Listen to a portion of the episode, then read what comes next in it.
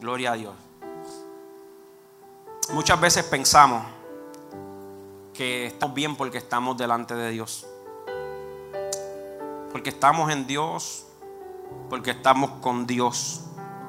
Y pensamos que estamos bien. Pensamos que estamos bien. Yo quiero que ustedes vayan conmigo y voy a utilizar este pasaje de Lucas como introducción, la misma palabra la voy a utilizar como introducción, pero no nos vamos a estacionar en ese capítulo de Lucas capítulo 7. Lucas capítulo 7, verso 39 y del 39 vamos a brincar al verso 44 al 48 y lo voy a leer en la Reina Valera del 60. Ustedes lo tienen ahí los monitores. Gracias a los adoradores también. Eh, hoy pues se comenzaron a incorporar poco a poco. Ellos pues también van a tener unas instrucciones, ¿verdad? Para ir ajustándonos todos y hacerlo poco a poco de la manera correcta. ¿Está bien? Trece páginas nos mandaron. Trece paginitas. No me da predicación, no se asusten. Pero no vamos a estar, ¿verdad? Compartiendo todo eso ahora mismo. ¿Lo tienen todo? Bueno, sí, lo tienen aquí. Gracias, muchachos. Gracias por ese. Ok, no, este vamos ahorita. Si puedes, por favor, Gaby, que eh, los primeros en Lucas. Lucas 7. Ya ven a ver por qué es este sentimiento, esta pregunta que les comparto. Aquí estamos, el verso 39, correcto. Cuando vio esto, el fariseo que le había convidado dijo para sí, entre sí, en su pensamiento, en su corazón, estaba hablando para sí mismo. Este, si fuera profeta, refiriéndose a Jesucristo, este, si fuera profeta, conociera quién y qué clase de mujer es la que le toca, que es pecadora. Esta gente que están hablando en este verso bíblico, estos fariseos, este fariseo, estaba con Jesús. Y muchas veces pensamos que porque estamos con Jesús, estamos bien. Y ese es el peor error que puede pensar un creyente. Que porque estamos con Jesús, estamos bien. Mira lo que sucede aquí. Esta es la parte donde están reunidos y de repente entra una mujer que es pecadora y todos saben por qué es pecadora. Porque era que... ¿Ah? ¿Qué era ella? Una mujer de la calle, una mujer suela, una mujer que se acostaba con varios hombres, una mujer pecadora. Pero esta mujer no estaba con Jesús. No vivía con Jesús. No seguía a Jesús. Y esto es lo más impresionante de esta historia. Que los que seguían y estaban con él nunca habían hecho lo que hizo esta mujer que no vivía con Jesús. Que no compartía con Jesús. Y que no seguía a Jesús. Por eso es que estoy diciendo que muchos pensamos que estamos bien porque estamos delante de Dios. Ahí estaban con Él, delante de Él, compartiendo, pero ninguno había hecho esto. Verso 44. Vuelto a la mujer, dijo a Simón, ve esta mujer, entré en tu casa y no me diste agua para mis pies mas esta ha regado mis pies con lágrimas y los ha enjugado o secado, podría decir otra versión, con tus cabellos. No me diste un beso, mas esta, desde que entré, no ha cesado de besar mis pies. Próximo verso. No ungiste mi cabeza con aceite mas esta me ha ungido con perfume mis pies. Por lo cual te digo que son muchos pecados. Y esto es lo más hermoso de esto. Que son muchos pecados, los pecados que le son perdonados. porque amo mucho, mas aquel a quien se le perdona poco, poco ama. Esta mujer tenía la actitud correcta, que ella era una pecadora y que ella necesitaba un encuentro con Jesucristo para que hubiera una transformación genuina. Ella necesitaba que Dios le quitara, le arrancara ese corazón contaminado que ella tenía. Otras personas consideraban que no, era suficiente con estar con Jesús. Era suficiente con estar en el mismo lugar y habitar con Él. Puede ser que habites con Él, pero que Él no habite contigo. Esto es complicado digerirlo. Pero puede ser que habites con Él, pero que Él no habite contigo. Ahí estaban ellos. Pero nunca podían hacer lo que esta mujer hizo. Este reclamo de Jesús es el que yo quiero compartir con ustedes hoy. No sé qué tipo de palabra quizás pensábamos que íbamos a recibir hoy. Cualquier queja, vean delante del Padre.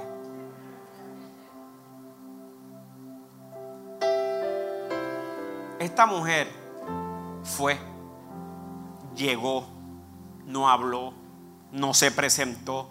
Ella sabía que ella no era importante. Ella sabía que ella no tenía valor. Ella, no sabía, sabía que no tenía moral, que no tenía ética. Ella sabía lo que ella era, ella sabía su condición.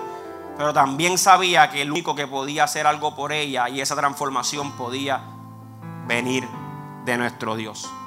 La actitud es vital el comportamiento hacia Dios es vital.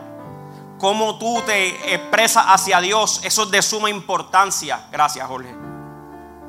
Gracias, papá. Miren esto.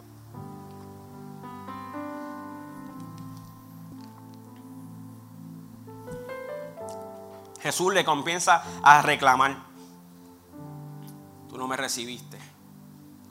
Tú no me diste agua. Ella me dio el perfume. Ella con sus lágrimas lavó mis pies. Tú no me diste aceite. Eh, el Señor está haciendo una reclamación. Es que nosotros estamos pendientes de un montón de cosas. Del pecado mío, del pecado de este, de lo que hace este, de lo que deja de hacer el otro. Pero el Señor te está diciendo, yo quiero ver lo que tú me vas a dar a mí.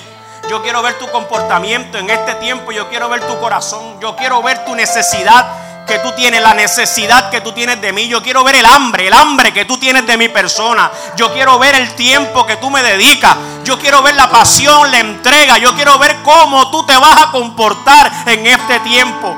Estaban con Jesús, pero Jesús no estaba en ellos. Pero esta actitud de esta mujer hizo que se le fuera adelante a todos los que estaban allí con el conocimiento. Esta es la actitud que nosotros debemos de tener en todo tiempo. En todo tiempo. La misma. Para ti lo mejor. Siempre te necesito. Sigo siendo un pecador arrepentido, pero te necesito. Mira, brother. Esta mentalidad tú la tienes que tener clara. Y más en este tiempo que yo creo que nunca en la historia. Porque de una manera tan sutil nos estamos despegando de Dios, tan brutal, tan violentamente, nos estamos independizando de Dios, nos estamos en tiempos como este, fíjate que encerrados los primeros días posiblemente era más tiempo para Dios, pero al pasar los tiempos nos acondicionamos, ya entendimos, ya esto es algo que va para algo, pues entonces vamos a dejar la dependencia de Dios y comenzamos a envolvernos en una serie de cosas, estamos con Jesús, pero Él no está ahí, Él no está ahí, la sobra es para Jesús. La adoración más pésima que tengo es para Jesús. La ofrenda, el corazón que tengo, como va, ahí es que va. Esta mujer conocía su condición y fue ahí, pa, arrojada a los pies de Cristo. Te necesito. Cuando empiezan a señalar actitudes como esa, ¿sabes lo que hace Cristo? Que el pecado lo echa a un lado por completo, porque para eso Él vino al mundo, para deshacer las obras del mal. Ese es el propósito de Él, de su sacrificio, de la muerte, salvarme, liberarme, restaurarme, darme vida, vida en abundancia, abrir mis ojos, que el pecado no se enseñoree más de mi vida. Pero yo estoy conforme con estar aquí. Yo le entregué mi corazón a Cristo hace 17 años. Yo estoy más que bien. Pero ¿y tu, adoración cómo está? ¿Vida cómo está? ¿Tu relación cómo está? Esas son las preguntas que tienes que hacerte porque Cristo le reprochó a ellos en la cara. Le dijo, tú no me ungiste, tú no me besaste, tú no me diste agua, tú no lavaste mis pies. Ella sí lo hizo. Él espera cosas de nosotros.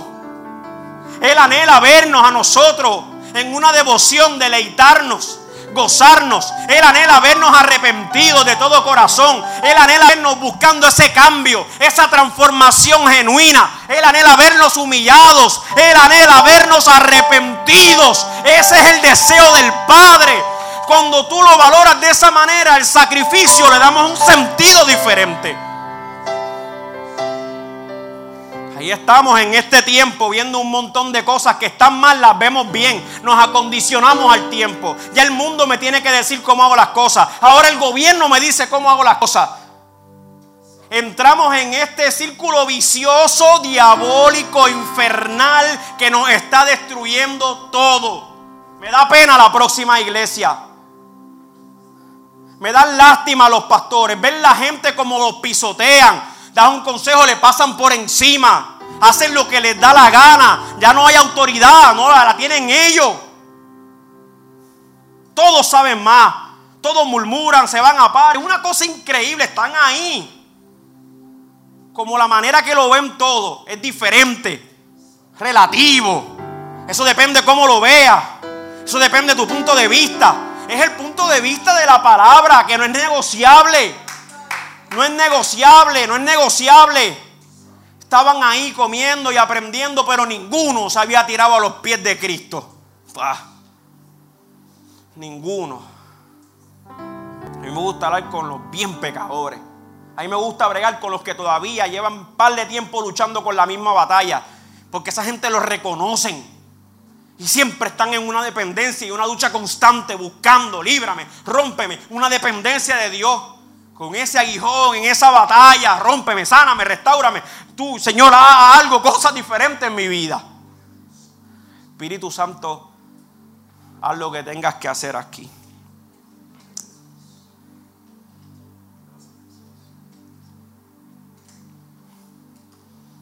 Puede ser que Él esté presente, pero tú no lo estés. Puede ser que no lo estés valorando de la manera correcta puede ser que no lo estimas de la manera correcta. Puede ser que no lo adores de la manera correcta. Puede ser. Necesariamente es así. Yo dije, puede ser. Y vamos al Salmo 51. Este salmo es precioso. Este salmo expresa la preocupación genuina por el arrepentimiento expresa la preocupación por recibir el perdón de Dios. Este salmo es precioso. Yo necesito tu perdón con carácter de urgencia. Este salmo es poderoso. Y todos necesitamos de esto en todo tiempo. En todo tiempo. Vamos desde el verso 10. No vamos a ser muy extenso ya. Hay que aprovechar el tiempo, ¿verdad? Pepín se está poniendo ready para ocho cultos los domingos en ayuno. ¿Lo tienen? Dice, vamos a leerlo todos juntos, ¿está bien?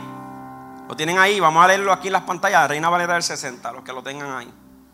Dice, esconde tu rostro de mis pecados. ¡Oh! Dime si no hay algo más lindo que eso, brother. ¿Qué te hace sentir ahora que tú no puedes levantarle este clamor a Dios? Estos clamores tienen que estar en nuestra boca constantemente. Porque Porque constantemente estamos fallando a Dios de una manera, quizás que tú no lo ves mal, pero ante Él está mal. Esconde tu rostro de mis pecados. Y borra todas mis maldades. Qué bello. Borra todas mis maldades. Señor. Verso antes, él le estaba pidiendo a Dios que lo purifique con hisopo. Será limpia. Él estaba pidiendo al Señor que le arranque toda inmundicia. Límpiame. Seré más blanco que la nieve. Qué deseo, joven. Qué deseo. Por, la, por buscar que Dios te limpie. Mira qué cosa más poderosa le dice, esconde tu rostro de mis pecados y borra todas mis maldades. Borra, borra, borra. Borra todo, Señor. Y aquí voy. Crea en mí, oh Dios, un corazón limpio y renueva, y lo deja ahí, y renueva un espíritu recto dentro de mí.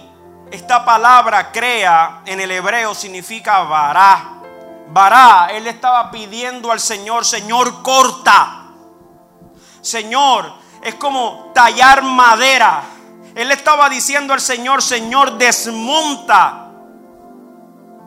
y amenacer. Él le estaba pidiendo al Señor que hubiera una transformación. Mira qué poderoso. Dios tiene la capacidad de crear.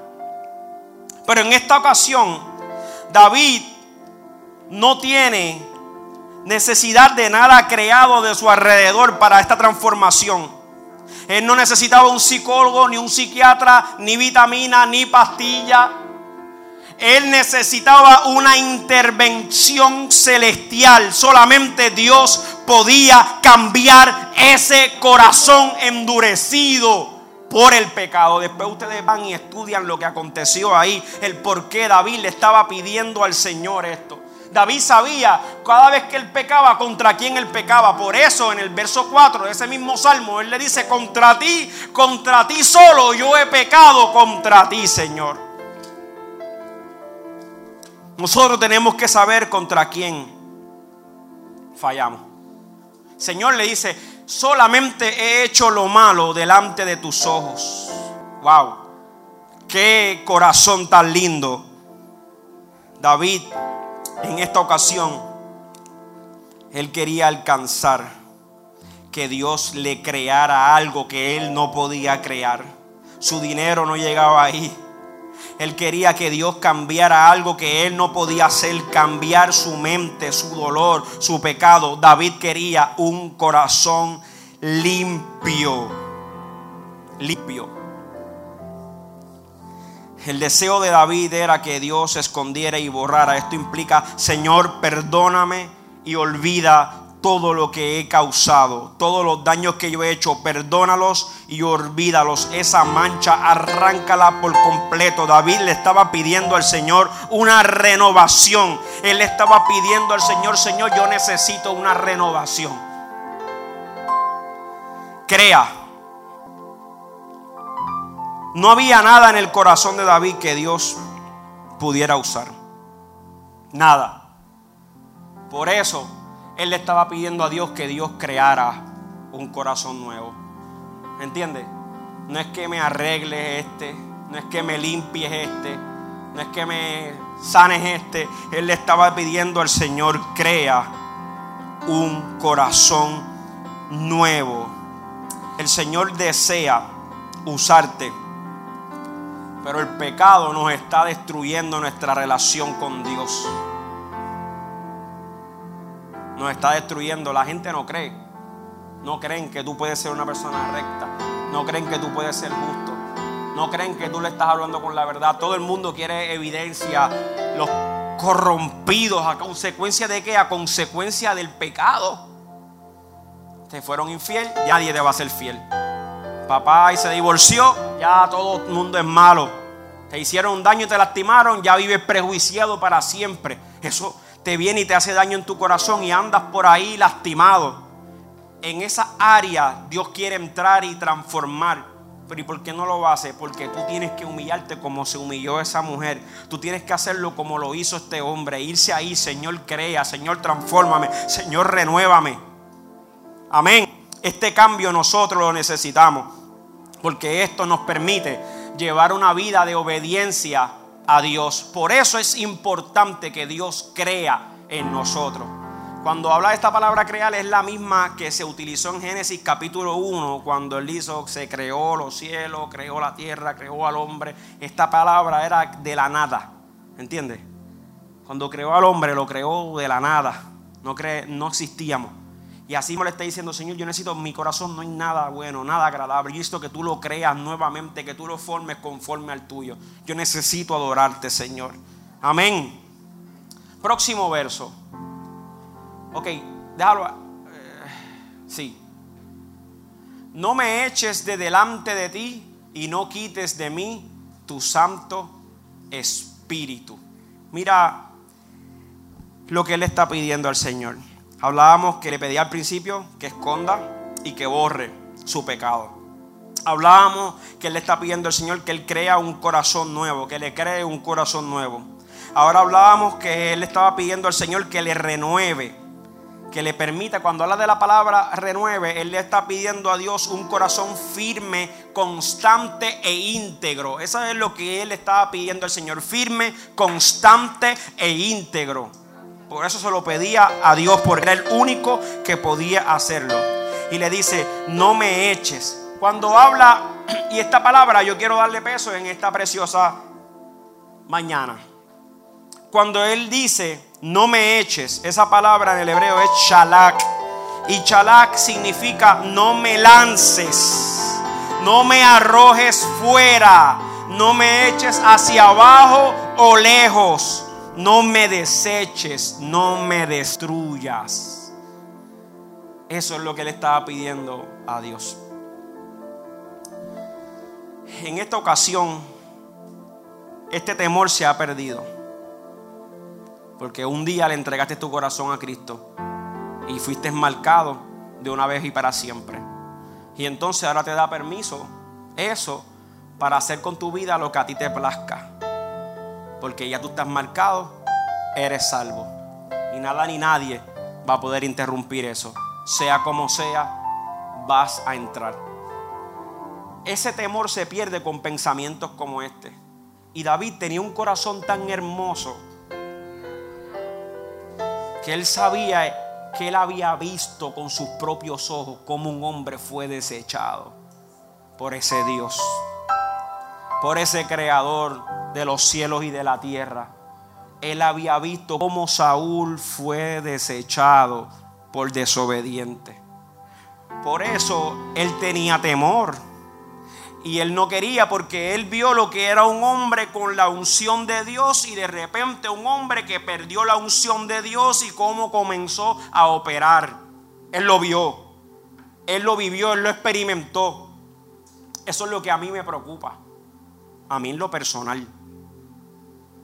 Por eso yo valoro la salvación, yo valoro el perdón de los pecados, yo lo valoro, yo lo aprecio. Y si caigo, pues vuelvo nuevamente como el primer día que me tiré de rodillas a pedirle exactamente de la misma manera, llorando como que es más con más vergüenza porque lo conozco más. Más arrepentido porque he tenido más encuentro con él y, y me doy cuenta, wow, ¿y cómo ahora que lo conozco más vuelvo y hago tal cosa? Aleluya, estamos terminando.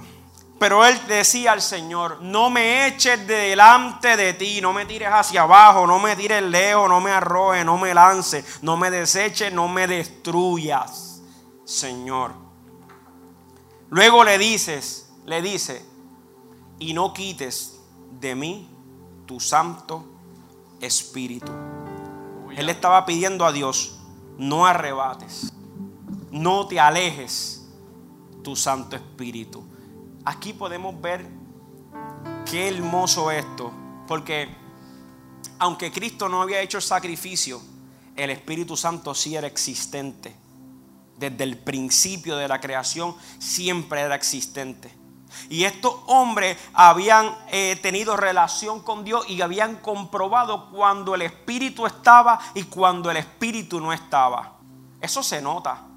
En esta ocasión, en el nuevo pacto lo vemos quizás de una manera diferente. ¿Cómo lo puedo aplicar? Cuando el Espíritu no está contristado,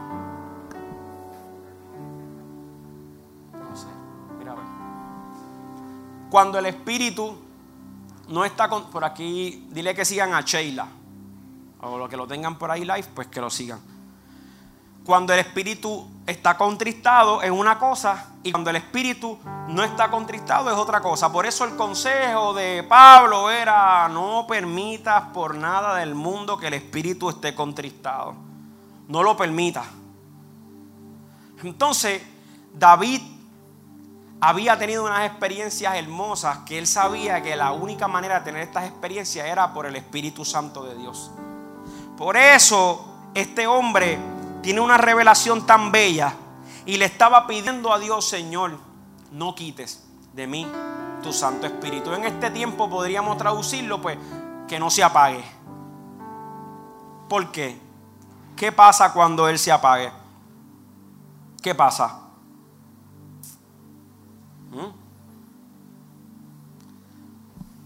En el reino de Dios eres inoperante. Puedes trabajar en mood automático. Pero no es la misma pasión. No es la misma seriedad. No es la misma responsabilidad. No es el mismo compromiso. No es el mismo amor. No es lo mismo. Cuando Él no está, tú puedes hacer las cosas en automático. Pero cuando Él está, todo cambia. Y él le estaba pidiendo al Señor, Señor, no lo quites de mí, no lo arrebates tu Santo Espíritu. Y le pide, vuélveme el gozo de tu salvación y tu Espíritu noble me sostenga. Aleluya. Vuélveme el gozo de tu salvación. David no perdió la salvación. Pero está diciendo ahí que él estaba pidiendo al Señor la alegría él le estaba pidiendo al Señor la alegría. Señor, devuélveme la, alegría. Devuélveme el gozo que produce la salvación. ¿Sabe qué quería David? Escúchame, ya estoy teniendo. David quería restaurar el compañerismo con Dios. David quería restaurar su relación con Dios. Esa era la conversación que él estaba teniendo con Dios. Pero él sabía que la única manera para tú restaurar tu relación con Dios era a través del arrepentimiento genuino era reconociendo tu conducta, donde tú estás, donde Él está. Yo te necesito, Señor. Yo sin ti no voy a poder continuar este camino. Yo sin ti no voy a poder continuar esta carrera. Yo sin ti no voy a poder seguir ministrando. Yo sin ti no voy a poder permanecer de pie. Él lo sabía. Cuando lo supo, cuando fue confrontado por Dios a través del profeta Natán. Este hermoso salmo fue cuando nace cuando Natán va y confronta a David por su pecado de parte del Señor. Pero puede ver esto porque en el verso 32, en el capítulo 32 del 3 al 4, él le dice, mientras callé, se envejecieron mis huesos. Este es el reflejo que hasta en el físico por no confesarlo, por no humillarse, por no reconocerlo, hasta en tu físico se refleja cuando una persona no se arrepiente de todo corazón. Tu rostro no es el mismo, no es lo mismo. Escúchame porque a Dios tú no lo puedes engañar. David pensaba que estaba ganando. David no paraba de adorar. No paraba de hacer las cosas. Él seguía haciéndolo todo normal, dando las instrucciones, eh, reinando. Él seguía haciendo todo normal. Pero Dios ya no estaba presente. Es lo peligroso. Que estemos actuando normal y que Él no esté presente. ¿A quién entonces adoramos? ¿A quién entonces le servimos? Que la palabra la reciba y no se ha transformado que no cause ese efecto en mi vida, su palabra. Eso es peligroso. Y David había entrado en ese conformismo, en silencio, pensando que nadie sabía absolutamente nada, pero Dios lo sabe todo. Y Dios viene a confrontarlo con una palabra de amor. Cuando lo confronta, se humilla, se arrepiente y desde ese entonces comienza a hablar con Dios. Salmo tras salmo, cántico tras cántico, poema tras poema. Cámbiame, transfórmame, renuévame, sálvame, límpiame límpiame, límpiame, Señor, sáname, restaurame, crea un corazón nuevo, sáname, Señor, sálvame con insistencia constantemente, Padre, yo te necesito, yo te necesito, mira dónde estoy, mira lo que yo llegué a hacer con insistencia.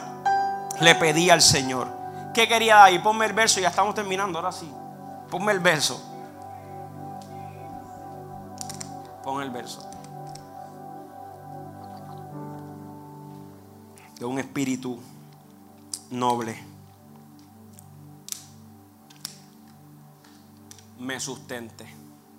Él le estaba diciendo con un espíritu noble era que él sabía que el espíritu de Dios es generoso, es amplio en perdonar, es hermoso, es sanador, es restaurador. Él lo sabía. Y él estaba pidiendo ese espíritu noble que solamente tú puedes dar. Yo lo necesito, Señor. Yo necesito, pónganse de pie, yo necesito que tú me restaures, Padre amado. Yo necesito, Señor, que tú me limpies, Padre. Yo necesito, Señor Jesús, un encuentro contigo. Perdóname, Padre. Perdona mi falla. Perdona mis errores. Perdóname, Señor Jesús. Todas las cosas que yo he hecho que no son de tu agrado, Padre. Yo necesito, Padre amado, que tú creas en mí un corazón limpio, puro, nuevo. Solo Dios puede hacer algo así. ¿Escuchaste? Volver a crear tu corazón. Solo Dios puede hacer algo así pero hay que pedírselo. Transforma mi corazón. Arráncalo, Señor. Pon tu corazón en mí, Padre amado. Déjame ver lo que estás viendo. Déjame escuchar lo que estás escuchando. Déjame estar en tu tiempo, Señor. Déjame escuchar. Déjame verte, Dios. Déjame sentirte, Dios. Perdóname, Dios, perdóname, perdóname, perdóname, límpiame, límpiame. Límpiame, Señor.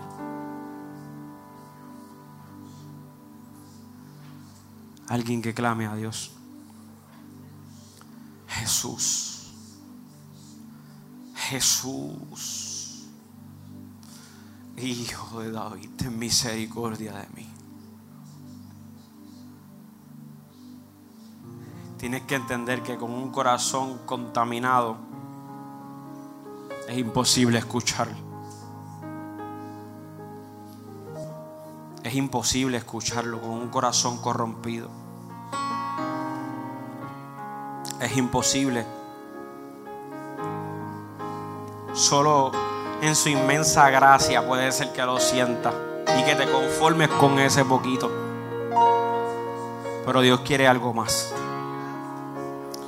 ¿Cómo lo hacemos? Pídeselo. Pídeselo, pídeselo, pídeselo, pídeselo al Señor. Pídelo, el Señor crea en mí un corazón nuevo, Padre amado. Crea en mí un corazón nuevo, Padre amado. ¿Cuántas cosas te han podido quitar el gozo? ¿Cuántas cosas pudieron haberte quitado el gozo?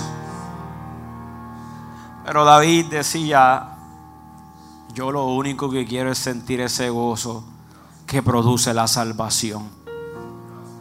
El gozo por tu sacrificio en la cruz del Calvario. El gozo que produce el que derramaste tu sangre por mí para limpiarme. El gozo, Señor Jesús, que mi nombre esté escrito en el libro de la vida. El gozo que tú me marcaste, Señor, de una vez y para siempre. El gozo de que yo voy a celar este espíritu como lo eres tú con nosotros, Señor. El gozo de que vamos a permanecer firme hasta el final y que un día te veré, eso produce gozo. De que un día yo te voy a ver, eso produce gozo.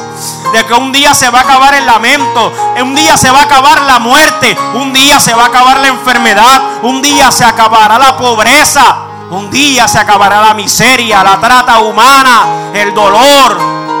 Se acabará un día. Eso produce gozo. Un día estaremos delante de su trono.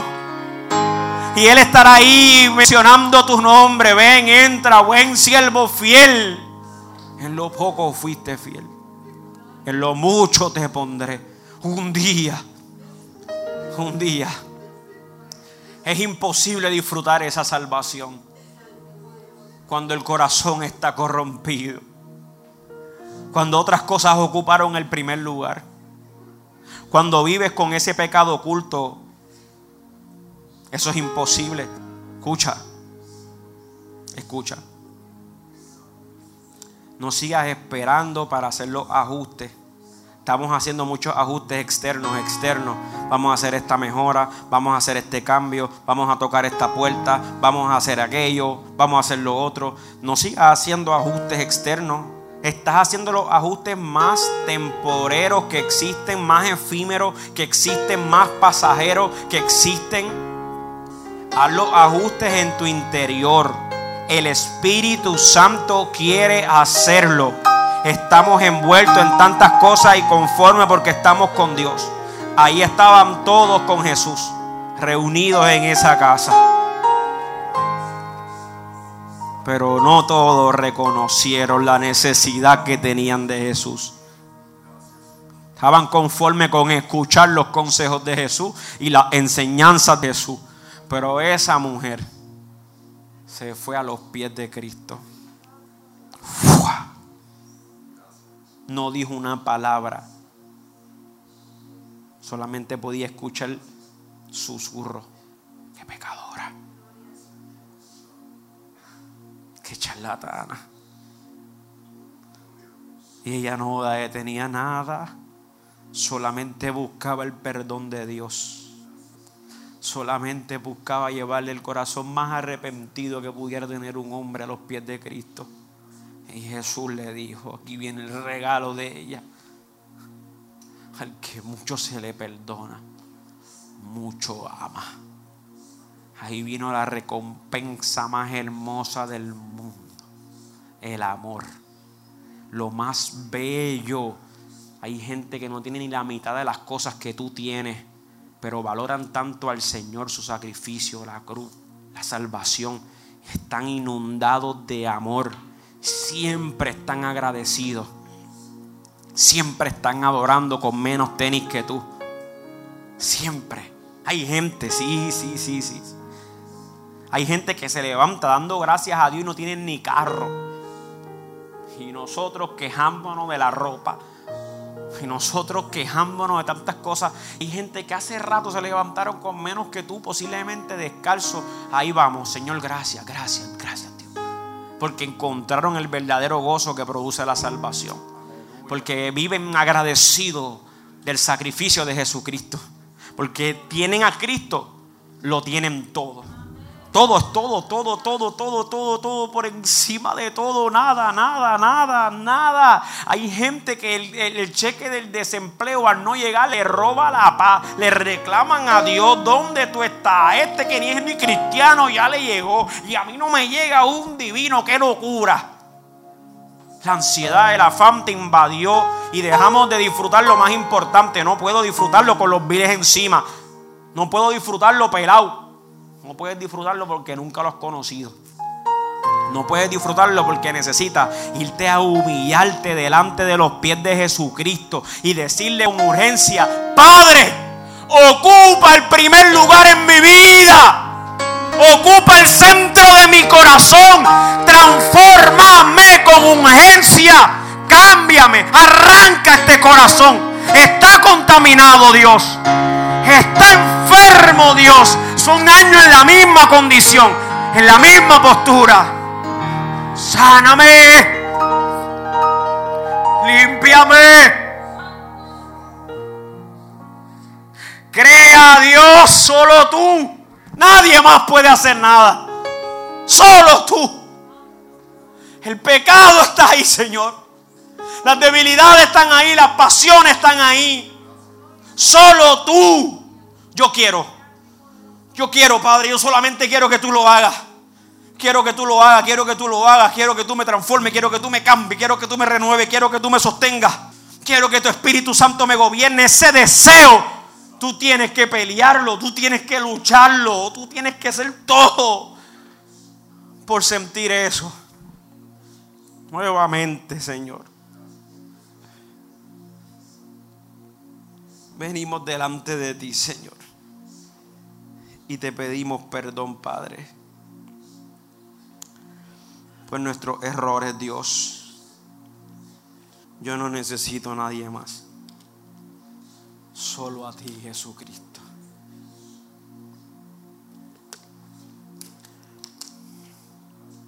Alabanzas a ti, mi rey. Solo a ti. Habla, habla con Dios, habla con Dios. Habla con Dios, solo a ti, Señor. Yo no necesito más nadie. Perdón, perdón, perdón, perdón, perdón, perdón, perdón, perdón. Perdón, perdón, perdón, perdón, Señor. Perdón, perdón, perdóname, Dios. Más nadie, Dios. Más nadie, Señor.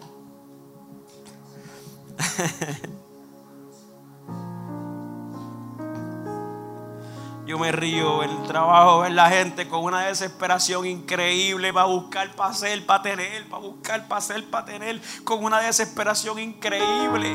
Y tienen y quieren más, y quieren y quieren más, y quieren y quieren más. y el mundo ahí, ahí avanzando y proyectando eso. Y nosotros ahí acumulando tesoros en la tierra donde la polilla y el orín lo corrompen. Más bien no acumulen tesoros en la tierra, acumúlenlos en el cielo donde ni la polilla ni el orín pueden entrar, no hay acceso. ¿Cómo está esa cuenta ahí? Dime, ¿cómo, cómo está esa cuenta ahí? Esa es la que tiene que preocuparte, ¿me entiendes? Esa es la que tiene que preocuparte. Ahí tú tienes que descansar. El dinero sube y baja. El crédito va y viene. Las casas puede ser que la tenga hoy, mañana no. El carro también, el trabajo lo va y lo viene. Pero lo único que es estable es Dios. Por eso la iglesia tiene que estar mirándolo a Él. Entender esto. Entender. Ya Dios me lo hizo entender. Me lo hizo entender y comprender procesándome. Y me, hace, me hizo entender, Él es el dueño. El dueño absoluto el dueño absoluto. Levantemos nuestras manos al cielo, el que quiera, el que sienta, el que pueda. Dile algo lindo a papá. Los que están en su casa, si sientes hacerlo, hazlo. Si quieres arrodillarte, arrodilla. Hablemos con Dios. Jesús, Jesús, Jesús, Jesús. Hijo de David. Jesús, Jesús. Toma mi corazón, Jesús. solo a ti quiero servir. Jesús, Hijo de David, toma mi corazón, solo a ti quiero servir. Jesús, Hijo de David, toma mi corazón, solo a ti quiero servir. Jesús, Hijo de David, toma mi corazón, solo a ti quiero servir. Pues sin cadenas se han hecho esclavos, atados a sus pecados, viviendo en la mentira, se ilusionan tras lo malo, solo viven tras sus ídolos, tras sus estímulos y han muerto unos asesinos en la maldad de sus caminos. Envidian a la gente como una serpiente, se meten entre espinos y atacan a tu mente, principados y potestades, engañarán vestidos de oveja para que les seas leal y te atrapan en tu ego y en tu complejo de vivir cada segundo mirándote en el espejo, vanidad de vanidades, todo es vanidad. Me tratan de engañar, pero mis ojos Dios los abrirá y me dará el discernimiento. En su proverbio me instruye en el camino y luego me va corrigiendo como tuyo soy culpable hasta el final. Merecíamos la muerte, pero Jesús nos salvará, pues fue Él quien dio su vida por la tuya y la mía. Su sangre nos perdona y nos regala un nuevo día, el misterio de su gracia. Esa es la verdad, nos ha sido revelado, pues nos quiere rescatar, pero somos como Israel y volvemos a caer. El Padre te hace libre y vuelves a retroceder. Tu mente sigue esclava, esa es la verdad. Te sacan de Egipto, pero prefieres regresar amantes de su propia vida. Declaran falsas profecías, malinterpretan sueños, malinterpretan Biblias, son amantes del dinero, sirviendo a dos señores, respaldados por demonios que avivan sus emociones. Rechazando la verdad por el sentir de algún momento y no en lo espiritual. Su corazón es de cemento, mas yo no vengo a juzgarte, tampoco a criticarte. Te presento la verdad, el único que puede salvarte. Jesús, Hijo de David, toma mi corazón, solo a ti quiero servir. Jesús, Hijo de David, toma mi corazón, solo a ti quiero servir.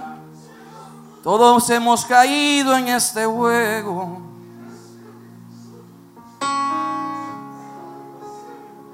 Todos hemos sido engañados.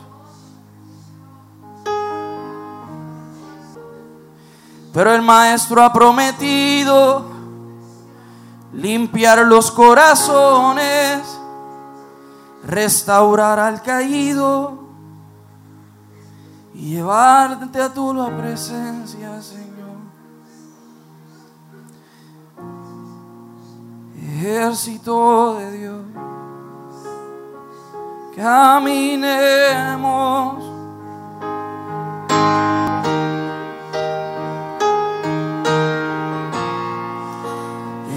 Ejército de Dios, oh, caminemos. El Señor despierta a sus hijos hoy. Ejército de Dios, oh,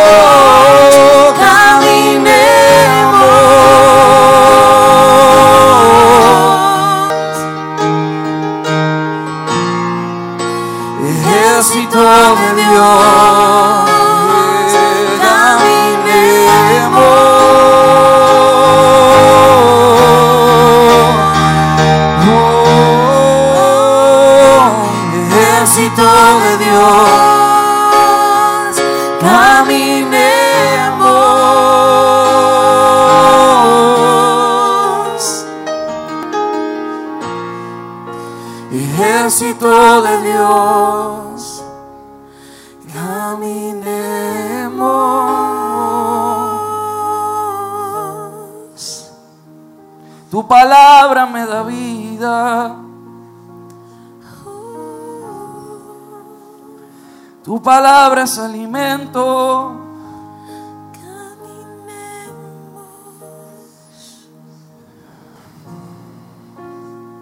Te damos gracias, Jesús. Toma mi corazón. Si te tenemos a ti, lo tenemos todo, Señor.